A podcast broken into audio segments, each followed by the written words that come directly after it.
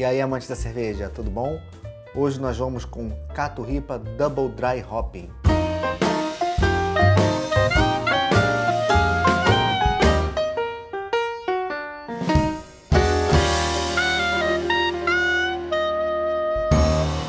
Primeiramente, eu queria falar que essa aqui é uma variação da original Caturripa, produzida pela cervejaria Irmãos Ferraro. Essa variação ela é exclusiva do Clube do Malte, que é um e-commerce de cervejas, talvez o maior e-commerce de cervejas do Brasil, e ela veio junto do Beer Pack, que é um plano de assinaturas. Eu sou assinante desde 2016 e me proporcionou muitas experiências cervejeiras interessantes.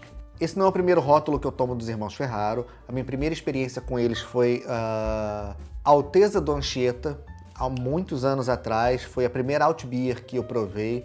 Eu particularmente não curti muito na época, mas eu sou bem suspeito porque eu não sou um fã de Alt Beers. Em relação ao Irmãos Ferraro, eu não provei a verdadeira caturripa sem o Double Dry Hopping.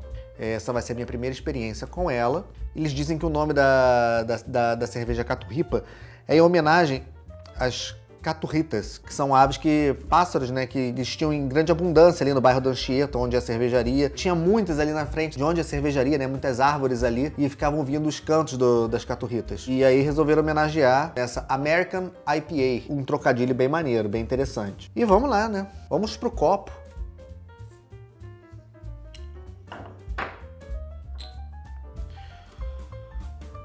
Essa taça também veio no, no Clube do Malte, é uma taça dos irmãos Ferraro.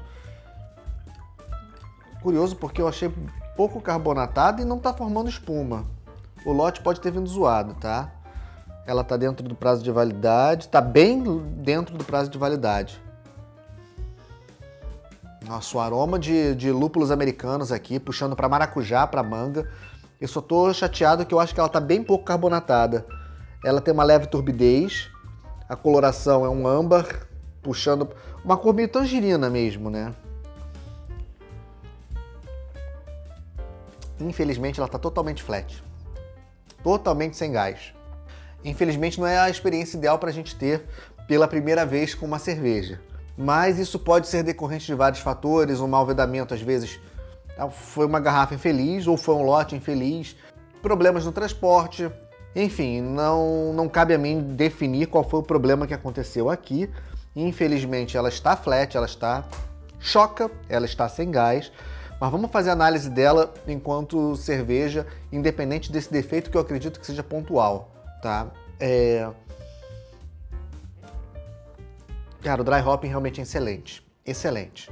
Estaria mais forte ainda se realmente tivesse gás, né? Essas, essas, essas notas da, dos lúpulos estariam mais, mais intensas.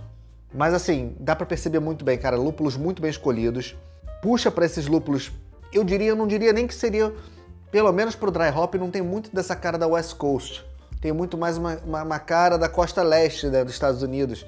Os lúpulos que a galera tem, esses lúpulos mais recentes. Não sei quais foram os lúpulos, não sei nem se eles dizem aqui. Não, não falam. Lúpulos americanos, faz todo sentido, e realmente são as notas todas de lúpulos americanos. 6,7% de graduação alcoólica, está dentro do estilo.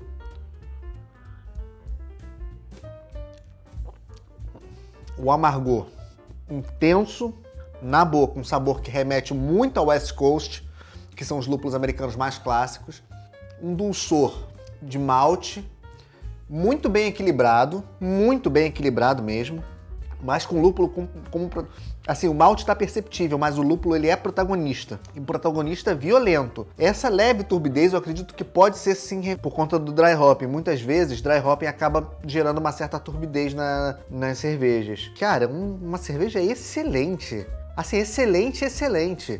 Infelizmente eu não posso dar nota máxima para ela porque a minha experiência aqui está prejudicada pela não carbonatação, mas ela é um espetáculo. Espero futuramente poder provar ela novamente sem estar flat, porque é incrível, uma cerveja maravilhosa.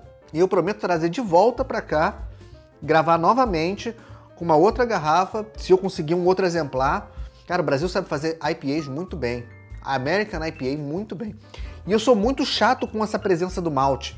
Eu não costumo gostar de Double IPA, Triple IPA, Imperial IPA, por conta da presença muito marcante do malte. Mas aqui tá tudo tão equilibrado, tá tudo tão harmonioso 67 IBU.